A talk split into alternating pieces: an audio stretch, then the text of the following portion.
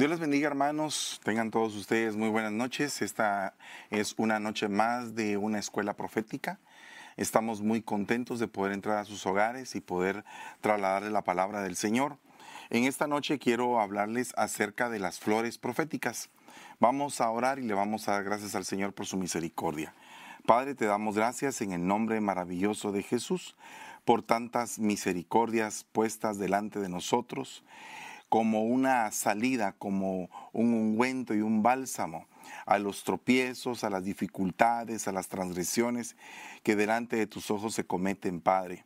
Te vengo rogando en el nombre de Jesús que mandes tu santo y poderoso espíritu sobre nosotros, un espíritu de reconciliación, de consuelo, de restauración, Padre, para todo aquel que esté de alguna forma afectado o incluso en algún momento haya caído, Señor, en algún tipo de pecado.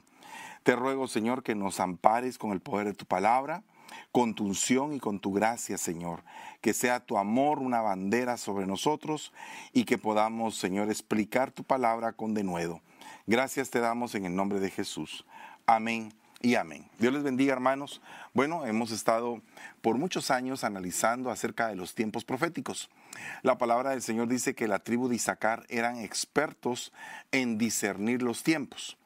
Definitivamente vamos a tener que empezar una serie acerca del estudio de los tiempos, pero si nosotros concatenamos las estaciones de la Tierra con las estaciones proféticas, vamos a tener eh, realmente aquel, concepto bien definido que dice que las cosas invisibles de esas cosas invisibles provienen las cosas visibles. Y que estas cosas visibles que nosotros vemos no son más que una sombra de aquellas cosas.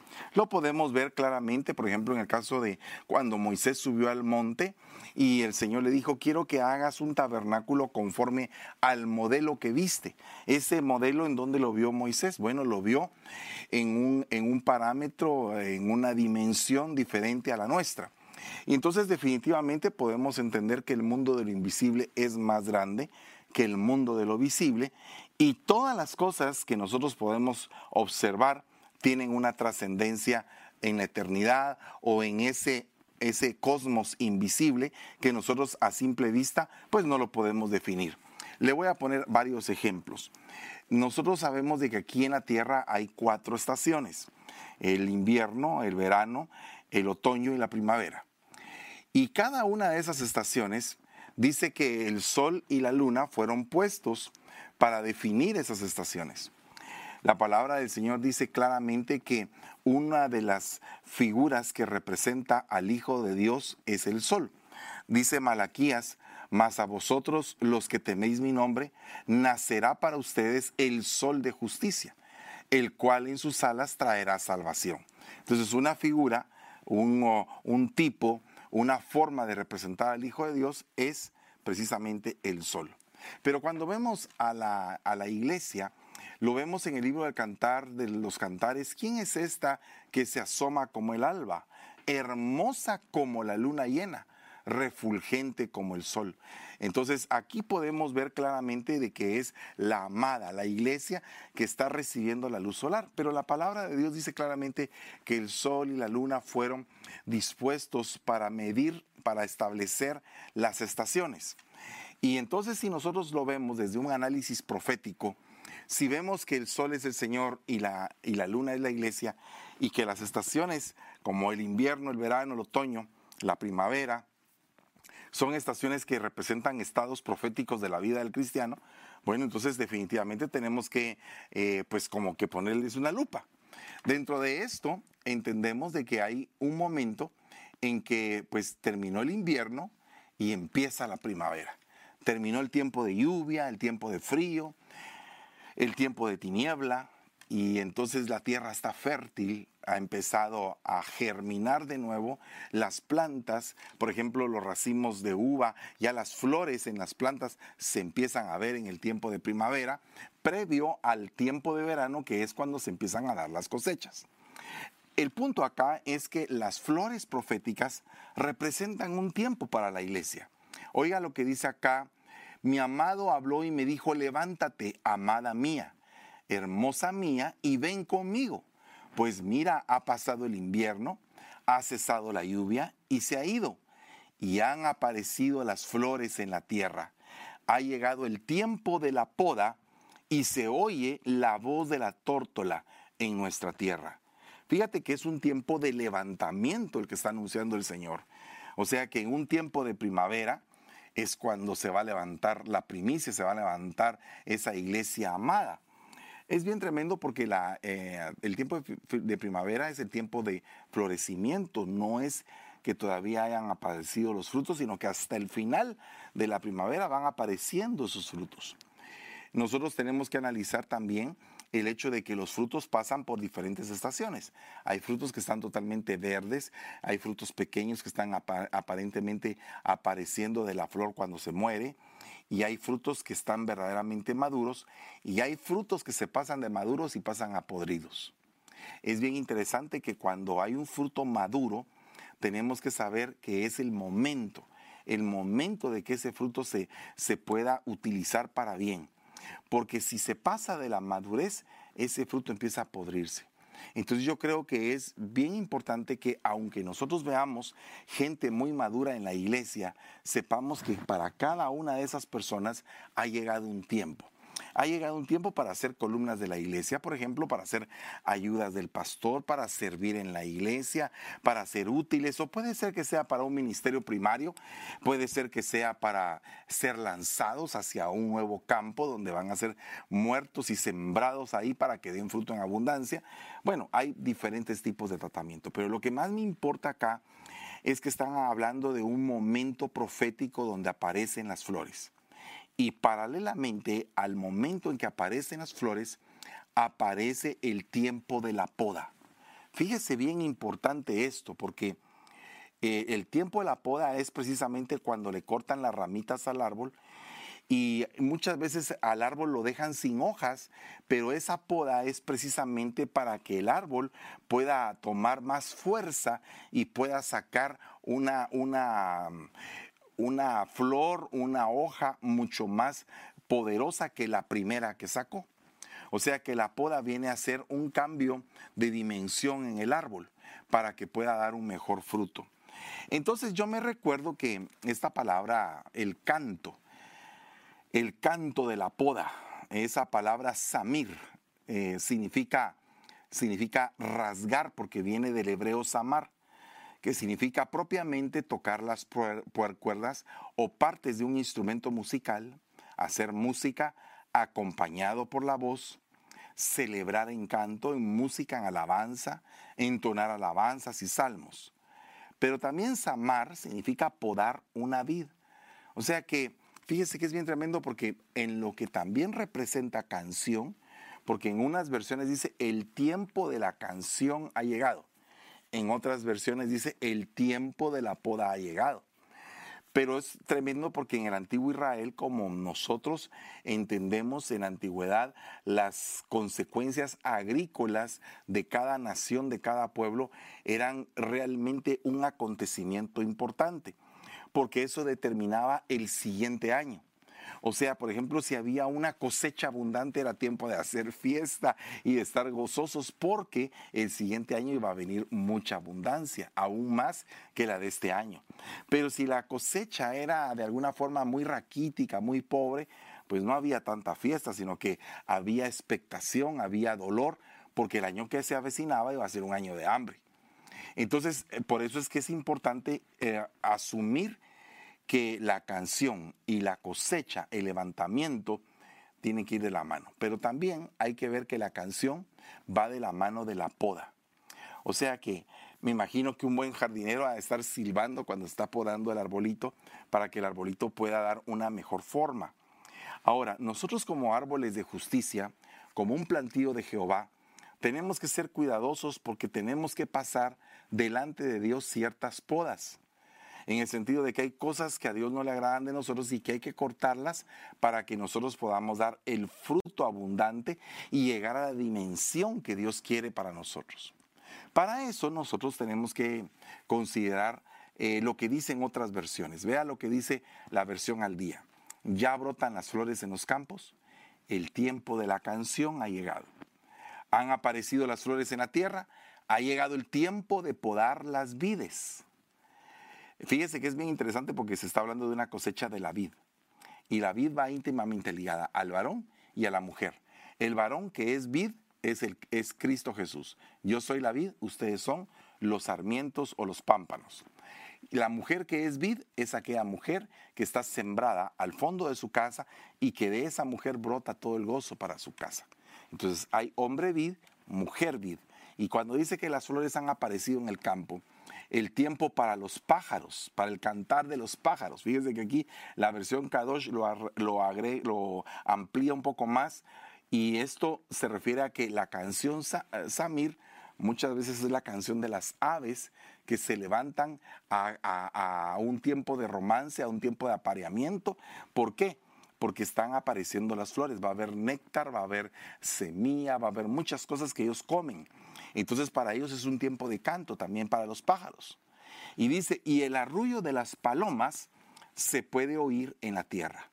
También dice otra, otra versión, despuntan las flores en nuestra tierra. Entonces, quiero marcar esto, el despuntar de esas flores, como un momento de canción, un momento de, apareamiento, porque hay un apareamiento en las aves y en los animalitos, hay un momento de, de intimidad por el amado y la amada, es un tiempo de amores, hay un tiempo profético que se está marcando porque hay un levantamiento entonces aquí es algo muy importante porque estas flores no son cualquier flor, sino que para mí son unas flores de tipo profético que nos están enseñando algo muy importante en la palabra del Señor.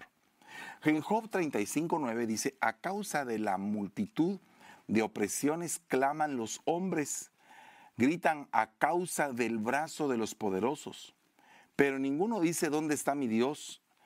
¿Dónde está Dios mi Hacedor que inspira Samir, que inspira ese tipo de cánticos en la noche.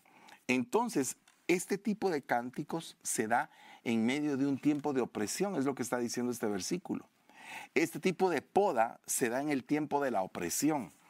Entonces, ¿cuántas personas no están pasando por periodos donde sus cargas son verdaderamente muy pesadas?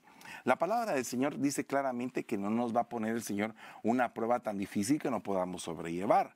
Y también el Señor nos manda que llevemos la carga, pero la carga de Él, la cual es fácil y ligera, pero que no llevemos las cargas de Egipto, por ejemplo. Pero dice que los egipcios se volvieron opresores del pueblo de Israel. Definitivamente nosotros en el transcurso de nuestra vida ministerial, espiritual, eh, secular, digamos, en nuestro trabajo secular, pues tenemos diferentes tipos de personas que en algún momento se han presentado para oprimirnos para ponernos de alguna manera cargas. Dice la palabra de Dios que los religiosos ponen cargas que ni ellos mismos pueden llevar. Dice que, recoge, que recorren mar y tierra por alcanzar un prosélito y luego lo hacen esclavo dos veces del infierno más que ellos. Entonces ponen cargas que ni ellos mismos pueden llevar. Entonces, estos son opresores, pues en medio de esas opresiones, en medio de esos problemas, se está dando una poda pero a la vez está sacando o exhalando una canción. ¿A qué me refiero con que se está dando una poda? A que en medio de las opresiones va a venir un, un, momento profético para tu vida donde vas a ser transformado y cambiado, donde vas a cambiar a una dimensión distinta de la que estás. Pero tenemos que saber que tiene que pasar la poda. Dice la palabra en el Salmo 119, 54. Cánticos Samir, ¿verdad? Para mí son tus estatutos en la casa de mi peregrinación, o sea, de mi peregrinaje. Bueno, aquí habla de dos cosas. Primero, una casa. Una casa es algo fijo. Es un, es un lugar donde tú habitas. Pero cuando se está hablando de peregrinaje, es un tránsito, es algo que no va a ser permanente, que vas a estar temporalmente ahí. Pero en medio de todo esto, eh, dice cánticos, para, eh, cánticos samir, cánticos de poda son tus estatutos. O sea que los estatutos del Señor empiezan a cortarte ciertas cosas que a Dios no le agradan. Para eso sirve la ley. Dice la Biblia que el pecado se evidencia por, por causa de la ley. O sea que la ley muestra cuando una persona peca y cuando una persona no peca. Lo voy a poner de esta forma. Si tú vas y te estacionas en un lugar y de repente te ponen un ticket porque te estacionaste en un lugar para minusválidos, tú le puedes decir a policía, yo me estacioné aquí porque aquí no hay ningún rótulo que me diga que es un lugar de minusválidos. Entonces él te tendría que quitar el ticket. Pero desde el momento en que hay un rótulo que dice que ese es el lugar de minusválidos, esa ley que está puesta en ese rótulo te hace pecador, te hace transgresor si tú quebrantas ese rótulo, lo que dice ese rótulo. Entonces de igual manera pasa acá. Los cánticos Amir, que son los estatutos del Señor, vienen a ser como una especie de poda. Es como una poda, podría decir, poda para mí son tus estatutos. Aquí dice cánticos, pero en otra versión podría decir poda para mí es el hecho de conocer tus estatutos. En la casa, en el lugar donde yo habito, durante mi peregrinaje en la tierra. Entonces aquí, aunque la casa pareciera que es un lugar fijo, nosotros tenemos que saber que esto es una temporalidad y que llegará el día en que nosotros vamos a partir a la presencia del Señor. Por otra parte, dice la palabra en Isaías 24, 16, desde los confines de la tierra oímos cantar gloria al justo, pero yo digo, ay de mí, qué dolor me consumo. Los traidores traicionan, los traidores maquinan traiciones. Entonces, aunque en algún lugar se oye cantar gloria al que es justo, dice, ay de mí. Porque, ¿qué pasa? Estoy viviendo o estoy eh, tratando con traición. Entonces, en medio de la traición, también hay una poda. Eh, mire, es bien tremendo esto porque, eh, pues, si yo dijera la palabra a, a, una persona, traidor, inmediatamente la persona me diría Judas. O sea, eh, si nosotros analizamos la palabra traidor, inmediatamente el primer nombre que creo que se nos viene a todos es Judas. Es bien tremendo esto porque definitivamente en medio de la traición dice la Biblia que el Señor, el Padre, secó al árbol verde para darle vida al árbol seco. Entonces lo secó a Él, a nuestro Señor Jesucristo, para que nosotros tuviéramos vida y vida abundante en Él. Entonces, podríamos eh, tipificar esto como una especie de poda. En lo que fue podado el árbol, el verdadero árbol, el árbol de la vida, nosotros que estábamos secos, que estábamos muertos, tomamos vida a raíz de que Él fue secado. Amén. Esto es algo muy profético.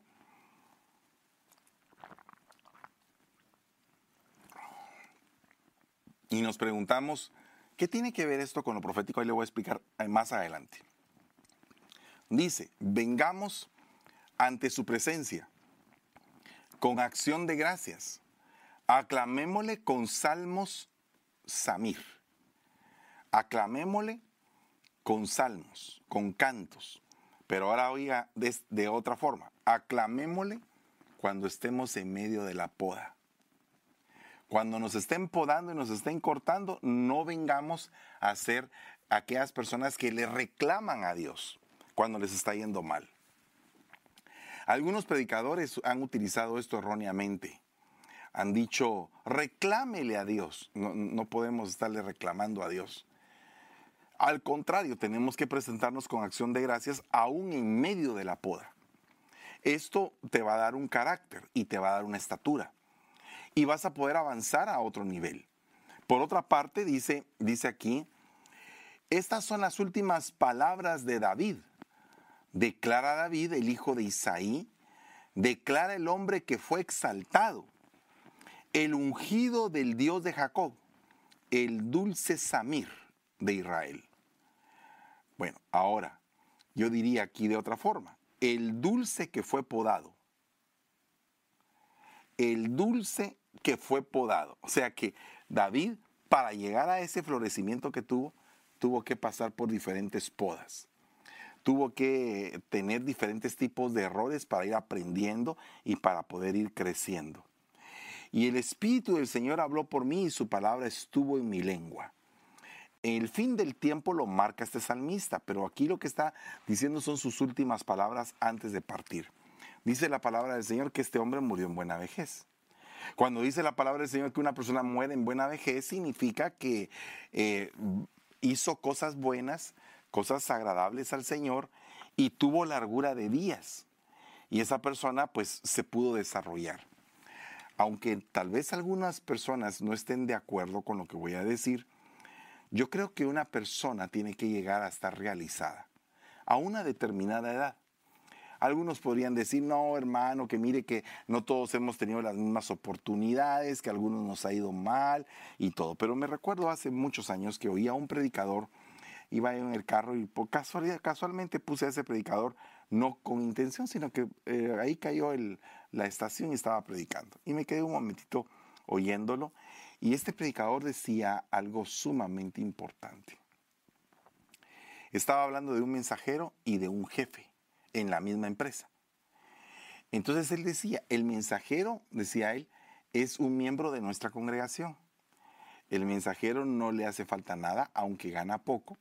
La moto no se le descompone, le da a comer a sus hijos, los trae limpios a la iglesia, eh, tiene para atenderles y proveerles bien con lo que gana.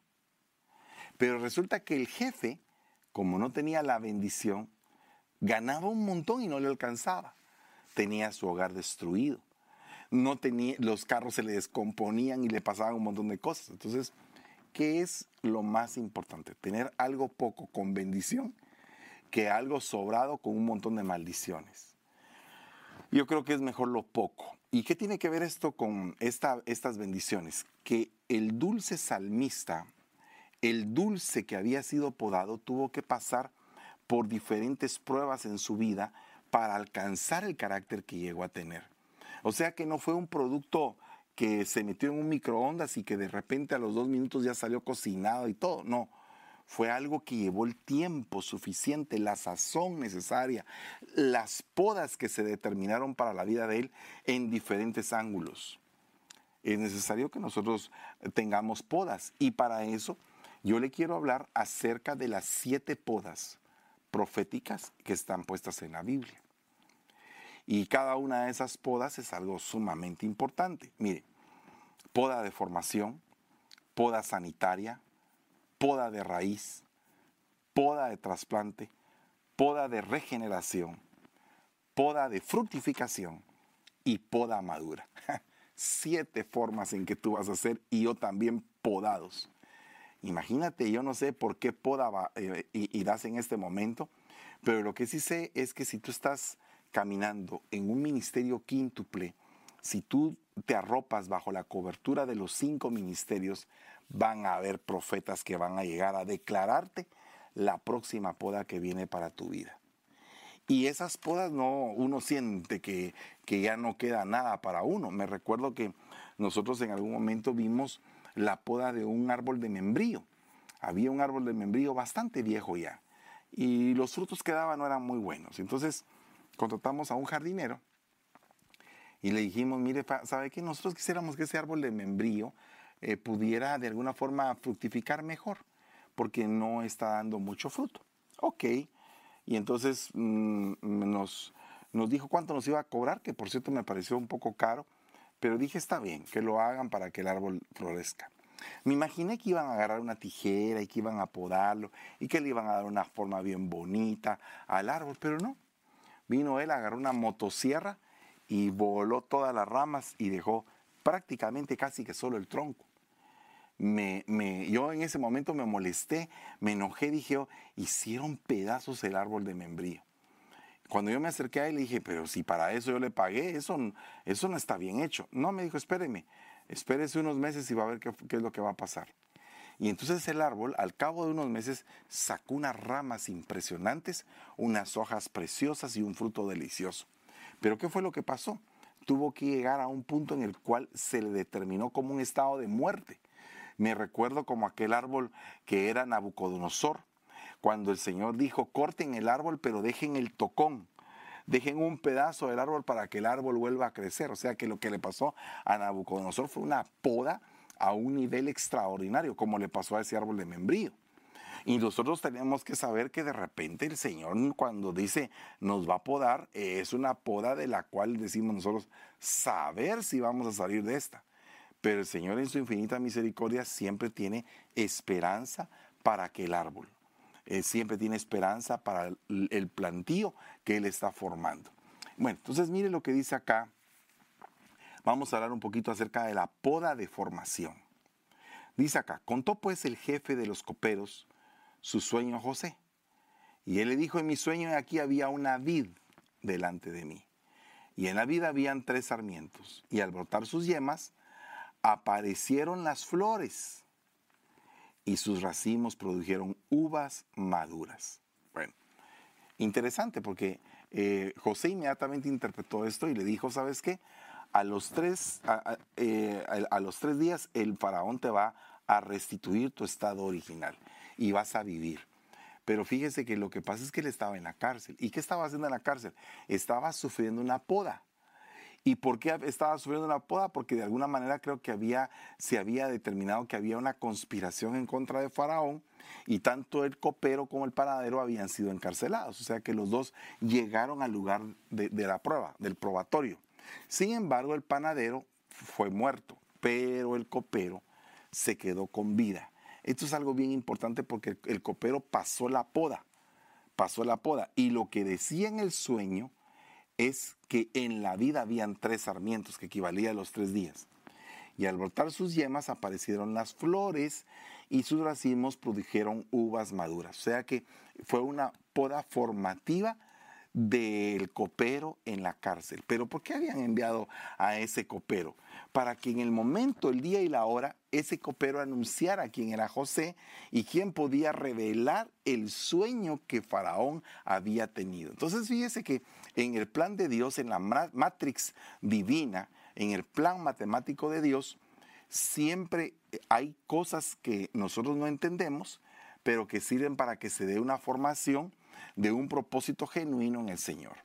Puede ser que en esta semana tú hayas conocido a alguien y que se haya convertido en un amigo más, tal vez lejano, pero Dios te bendiga, qué gusto, sin saber que esa persona que conociste hoy era la persona que te iba a abrir puertas más adelante. Me recuerdo yo precisamente cuando empezamos a, a venir aquí a San Francisco en exploración, a ver la tierra. Mi hermana ya vivía aquí hacía como unos tres años antes. Pero lo que no sabe la gente es que cuando mi, hermana se iba a venir, yo le dije que para qué se venía. Y empecé de alguna manera como que a regañarla de una manera fuerte porque no quería que se viniera. Pero al final ella se vino, sin saber yo que lo que estaba pasando en ese momento era que Dios la estaba preparando a ella para que cuando yo me viniera, ella me pudiera recibir a mí. Entonces, en el plan de Dios ya había algo pero que nosotros no entendíamos. Entonces, en el plan de Dios tú tienes que ser podado, tienes que ser formado.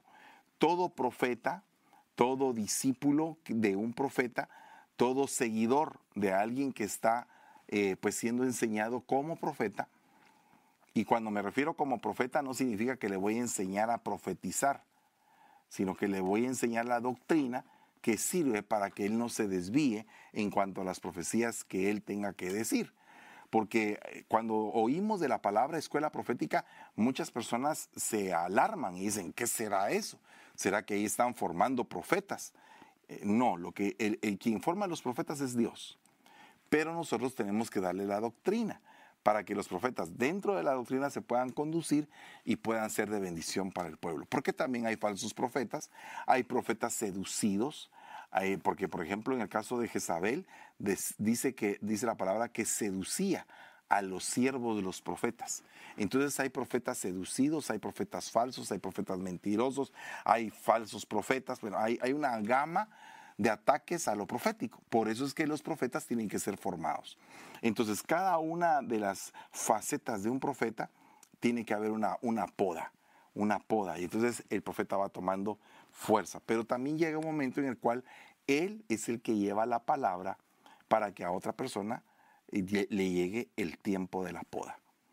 Eh, yo creo que hemos hablado muchas veces en los, en los momentos críticos en, a nivel ministerial, cuando tal vez a un pastor le está yendo mal y siente que no le está yendo, eh, no le está saliendo las cosas bien. me recuerdo claramente de, un ministro que tenemos nosotros bajo cobertura y, y este ministro eh, se le dividió la iglesia. Bien tremendo eso, porque fue algo bien doloroso esa división. A mí me dolió mucho porque los mismos familiares de sangre fueron los que provocaron la división para este ministro que amamos mucho y que es una persona que consideramos muy fiel en la casa. Sin embargo, eh, cuando sucedió esto, pues nosotros, yo le dije, ¿sabes qué? Nosotros sigamos adelante. Pero papá me dijo, nos dejaron devastados. Se quedó poquísima gente, todos se fueron. Y lógicamente la gente no sabía el daño o la poda que Dios estaba permitiendo en esa congregación. Pero yo creo que una poda es precisamente retirar aquello que no funciona dentro de ese sistema de cosas que Dios ha puesto para levantar un nuevo sistema más fructífero. Entonces los que se quedaron, el remanente fiel, porque Dios siempre deja un remanente fiel, ese, ese remanente fiel empezó a multiplicarse, multiplicarse, y ahora están bien lindos otra vez, solo que sin aquellos que procuraban el mal. Entonces, los que van a procurar el mal siempre van a seguir procurando el mal. Eh, es, es, difícil poder eh, sentir con ellos que en algún momento hay un corazón verdaderamente arrepentido, puesto que sus obras manifiestan esa maldad evidente que hay. Pero nosotros, nuestra responsabilidad es de perdonar y de bendecir, de ser posible, hasta nuestros mismos enemigos. Pero el punto es que es bien, bien tremendo esta situación. La palabra del Señor dice que debe haber una poda formativa. ¿Qué pasa cuando una persona no es formada en la iglesia? Dios mío, hace barbaridades cuando ya le toca estar en la palestra nosotros tenemos que ser formados y educados, porque yo no sé si, si en algún momento a usted le ha tocado predicar o le ha tocado llevar una palabra, pero uno tiene que temblar cuando uno está sacando una palabra, porque tiene que ser sazonada. Puede ser que en algún momento al decir una palabra impropia podamos cometer un error y ser de tropiezo para los más pequeños. Entonces tenemos que ser cuidadosos de eso. Cantares 2.15 dice, casadnos las zorras pequeñas, las zorras pequeñas que arruinan las viñas, pues nuestras viñas están floreciendo. Entonces, cabal, cuando están floreciendo, aparecen zorras y que empiezan a devorar las viñas, a arruinarlas. Entonces, ¿qué tenemos que hacer? El cuidado de la viña y matar a, las zorras. Esas son las dos cosas que hay que hacer. Matar a, las zorras o ahuyentarlas y cuidar y podar las viñas para que puedan eh, eh, ser de alguna forma limpiadas de la ruina que la zorra les llevó. Ahora, ¿esto qué significa? Que definitivamente eh, hay pequeños problemas que van arruinando una relación. Hay pequeñas cosas que lo pequeño en la Biblia es a, veces es muy peligroso. Una de ellas son las zorras pequeñas, pero de las pequeñeces wow, se pueden suceder cosas, problemas grandes. Entonces, zorras pequeñas, viñas arruinadas, es momento de podar. Podar la viña, todo lo que la zorra hizo daño, y arreglarla para que pueda dar más fruto. Tenemos que sacarnos los pequeños problemas que solo nos desgastan, que nos debilitan, que no permiten que tengamos una verdadera relación y comunión perfecta con Cristo porque tenemos que ser demandados hacia la perfección. Pero cuando estamos hablando de una poda sanitaria, es una poda de limpieza que puede quitar eh, la ruina de esas zorras o puede quitar algún tipo de plaga. No sé si usted se ha dado cuenta que hay algunas plantas que les cae una especie de hongo o algo. Entonces viene el jardinero y corta esas, esas hojas que están mal y a eso es una poda sanitaria. Limpia las hojas que están mal porque esas hojas que están mal pueden de alguna manera dañar a las hojas que están buenas y entonces el fruto no se va a ver bien adecuado. De ahí tenemos otra poda de raíz. esa es una poda ancestral. Es cuando el hacha dice, y el hacha es un instrumento profético, que usted se recuerda que Eliseo eh, sacó el, eh, milagrosamente aquella hacha que había caído en el fondo de aquel río y que era una hacha prestada. Pero es bien tremendo que el, hacha y, y, el ministerio profético van de la mano y que es un arma profética para arrancar, para destruir la raíz de los árboles. ¿Qué significa eso? Que, ala hermano, imagínese usted una poda a nivel de raíz. Realmente ya no habría esperanza para ese árbol. Sin embargo, podría ser que en lugar de esa raíz podrida de ese árbol, ese árbol tomara la raíz llamada Cristo, donde él en el libro de Romanos dice, yo soy la raíz. Acuérdate que no eres tú quien, quien sustenta la raíz, sino que la raíz es la que te sustenta a ti. También dice en otra parte, dice, yo soy la raíz de David. Entonces, definitivamente lo que Dios quiere es hacer un cambio de raíz, quitar la raíz ancestral antigua y establecer una raíz nueva que se llama Jesucristo para que tú seas en esa raíz plantado, puesto, injertado y que puedas dar frutos impresionantes. Entonces, en este caso, la raíz está representando tu genealogía ancestral. Dígase padres, abuelos, bisabuelos, tatarabuelos. Entonces, cuando nosotros tenemos ese tipo de, de genealogía malvada, cuando nosotros traemos un ADN de perdición, de depravación, de rebeldía, es necesario que haya una poda. Es necesario cortarlo proféticamente. De hecho, esta noche tenemos que cortar toda raíz que no sea adecuada. Por ejemplo, hay gente que hereda la amargura de sus padres y la Biblia dice claramente que mire que nadie deje de alcanzar la gracia de Dios y que brotando una raíz de amargura, o sea que la raíz de amargura va en contra de alcanzar la gracia.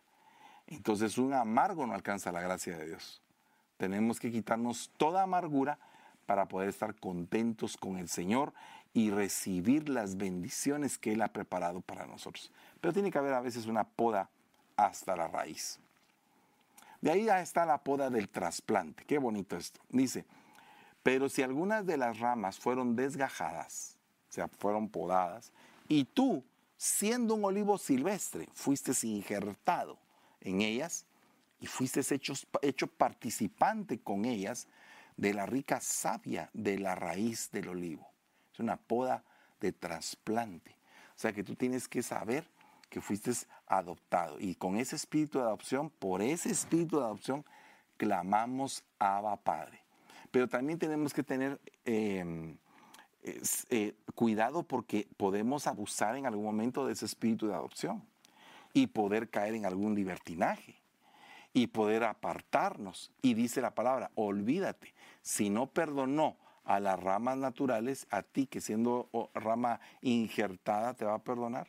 O sea, ¿qué significa eso? Que, que es delicado ofender al Señor pero debemos de saber que fuimos metidos, que no pertenecíamos, pero fuimos metidos y, fuimos injertados. Entonces hay necesidad muchas veces de que para que se den bonitos frutos se hagan algunos injertos. Y entonces podemos ver que hay injertos de, por ejemplo, eh, hay manzanas peras, por ejemplo. ¿verdad? Que es un injerto y entonces la manzana sale con esa dualidad de sabor muy rica eh, hay diferentes tipos de naranja que son injertadas y que han sido mejoradas mediante los injertos, mediante el trasplante. ¿A qué voy con esto? A que cuando a ti te hacen una poda y te trasplantan en Cristo, tus frutos ya no van a ser los tuyos, van a ser los de Cristo. Por lo tanto, tus frutos van a mejorar, tu vida va a mejorar, todo lo que hagas tú va a mejorar de una manera sustancial. ¿Por qué? Porque de donde estás tomando la savia es de la savia divina, de la savia del Hijo de Dios. Entonces, eh, valió la pena que te podaran, valió la pena que me podaran, porque nos injertaron, nos metieron en otra dimensión, hermanos. Bueno, de ahí tenemos la poda de la regeneración. Dice en números 17.7.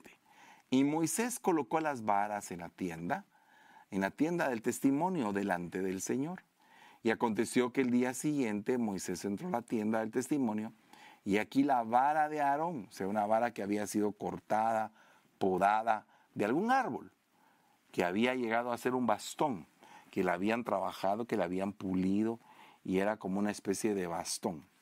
Resulta que la vara de Aarón de la casa de Leví había retoñado y echado botones y había producido flores y almendras maduras cuando no tenía ni raíz, cuando ya era un árbol cortado, podado, cuando ya no había aparentemente una esperanza para esa, para esa vara, resulta que eh, se convierte en una rama de, de un árbol que le salen flores, le salen eh, botones y, y empieza a tener hasta fruto. Imagínense que toda eh, reverdeció de tal manera que retoñó, echó botones, produjo flores y tenía frutos. La vara de Aarón. Solo eso sería una, una predicación. ¿Cómo es que el Señor de algo cortado, de algo que no hay esperanza, se establece un sacerdocio y sobre ese sacerdocio todas las cosas fructifican. Ah, de cuentas que usted y yo éramos como esa rama de un árbol que fue cortada y que no teníamos esperanza, pero nos sometieron bajo la ley de un sacerdocio que no es el sacerdocio de Moisés, el de Leví no es ese sacerdocio, nos sometieron bajo el sacerdocio eterno de Melquisedec. Y sobre ese sacerdocio tenemos bendición y vamos a ser ampliado nuestro nombre, vamos a ser fructíferos, multiplicados. Y entonces exactamente ahí se cumple lo de esa poda, que valió la pena que nos podaran, que nos cortaran de aquel árbol que nos estaba de alguna forma alimentando mal y entonces ahora en la mano del sacerdote podemos ser instrumentos útiles. O sea que cuando nosotros tenemos un sacerdocio, cuando tenemos una cobertura, cuando tenemos alguien que nos forma, podemos ser regenerados y podemos tener cosas maravillosas. Por otro lado, está la poda de la fructificación. Oiga lo que dice aquí, aquel día se dirá, una viña de vino, de ella cantar. Yo el Señor soy su guardador. A cada momento la riego para que nadie la dañe. La guardo de noche y de día. En los días venideros Jacob echará raíces. Israel florecerá, brotará y llenará el mundo entero de fruto. ¡Hala, qué tremendo! Porque esa profecía se cumplió precisamente en el momento de la diáspora cuando en el año 70 el general Tito Vespasiano entró a Roma, destruyó el templo y entonces todos los judíos tuvieron que huir a todas partes del mundo. Entonces se quedaron básicamente, poco a poco se fueron quedando sin nación. Y entonces perdieron el país, perdieron el país de Israel por dos mil años, hasta, el 2000, hasta 1948 recuperaron ese país como algo sobrenatural, como una profecía cumplida. Nacerá una nación en un día, solo Dios lo puede hacer. Estaba hablando de la nación de Israel y eso es un cumplimiento profético de los días venideros. Entonces, ¿qué es lo que pasa aquí? Que en los días venideros Jacob echará raíces, florecerá, brotará y llenará el mundo entero. Ahora hay judíos en todos lados del mundo. Hay judíos rusos, hay judíos, incluso judíos alemanes, aunque usted no lo crea, judíos polacos, checoslovacos y así sucesivamente en cada nación hay como que una colonia judía. Llenó el mundo entero el Señor con esos frutos. Pero ahora estamos en el tiempo de la iglesia, no en el tiempo de Israel, estamos en el tiempo de la iglesia. Y eso es lo que los judaizantes no quieren entender. Nosotros estamos en nuestro tiempo, es el tiempo de la dispensación de la iglesia. El, cuando termine la dispensación de la iglesia sonará la trompeta, que es que coincide precisamente con una de las fiestas de las trompetas en Israel y entonces se va a cumplir la, la fiesta la quinta fiesta, porque se cumplieron ya tres, se cumplió Pentecostés y ahora se va a cumplir la fiesta de las trompetas. Y cuando se cumpla eso, nosotros nos vamos. Pero eso tiene que ser en un tiempo de primavera, empezando el verano, es un tiempo glorioso de cosecha y de bendición. Me refiero no al calendario, me refiero a la estación profética. No me refiero a un calendario gregoriano o un calendario hebreo, sino que a un calendario profético, a un momento, una estación, una madurez que se da proféticamente. Dice la palabra del Señor, todo sarmiento que en mí no da fruto, lo quita y todo el que da fruto lo poda para que dé más fruto. Esa es poda madura. Entonces, ¿qué significa esto? Que aparentemente alguien dice, ya llegué a una estatura donde me siento muy bien. No, dice el Señor. Todavía tengo para ti planes para que lleves fruto más allá del fruto que ya tienes. Esto significa que te van a estirar la medida.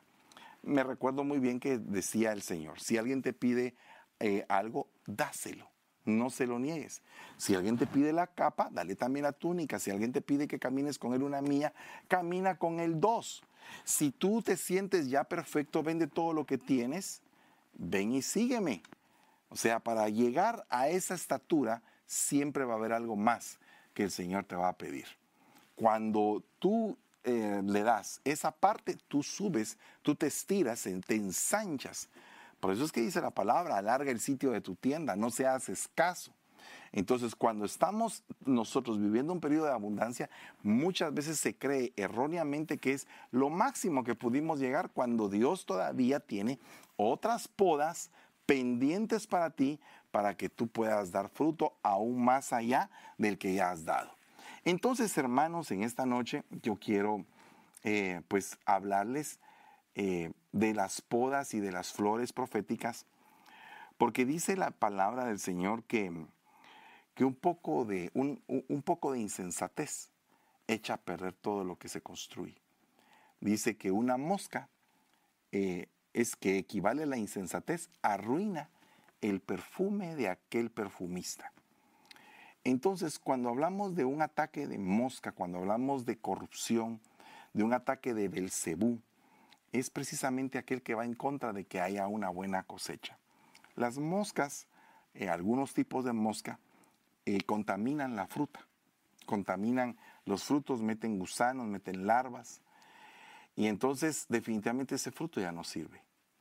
Las moscas pueden destruir el perfume de aquel artista que agarró dos toneladas de jazmín para hacer un kilo de jazmín puro y de repente aparece una mosca que arruina todo el perfume. Entonces nosotros tenemos que ser cuidadosos porque esas pequeñas moscas pueden arruinar todo lo que estamos haciendo en el Señor tenemos que pedirle al Señor misericordia sobre lo que estamos haciendo para la gloria y honra de su nombre, para que sea grato a sus ojos, que no sea algo desagradable, que no sea algo ofensivo para Él, sino que sea algo en santidad y en amor que nos pueda ayudar para podernos presentar delante de Él, con un sacrificio, como un sacrificio vivo, puro y santo, agradable, un sacrificio de entendimiento, eh, con, con nuestras manos no vacías sino que con nuestras manos llenas, frutos de aquello que hemos sembrado, buenos frutos. Amén. Todo lo que el hombre eh, siembra, eso también cosechará, eh, pero Dios puede anular la mala siembra, quemarla, destruir esa mala siembra y empezar de nuevo. Para eso son las podas, para eso es la rosa que se da en el campo, que se quema todo para poder dar un reinicio. Entonces puede ser que estés en un tiempo de reinicio espiritual y que estés viviendo una poda profética. Yo te invito a que le pidas al Señor que, que termines la poda que estás viviendo en victoria y que el Señor te enseñe cuál es el carácter que vas a adoptar después de esta bendición que te está otorgando mediante la prueba que estás pasando. Padre, en el nombre de Jesús te damos gracias, Señor, en esta noche. Te bendecimos, Padre, por todo lo que tú nos das. Proféticamente hablando, declaro, Señor, que el tiempo de poda que en algún momento cualquiera de las personas que nos escucha ha estado viviendo, Padre, va a tener su fin y también su fructificación en gran manera. Y que cada problema que pasen, Señor, tú vayas enseñándoles, Padre, nos vayas enseñando a todos de que hay un propósito divino que nos va a permitir crecer en justicia, crecer en gracia, en amor para con los demás, pero principalmente para contigo.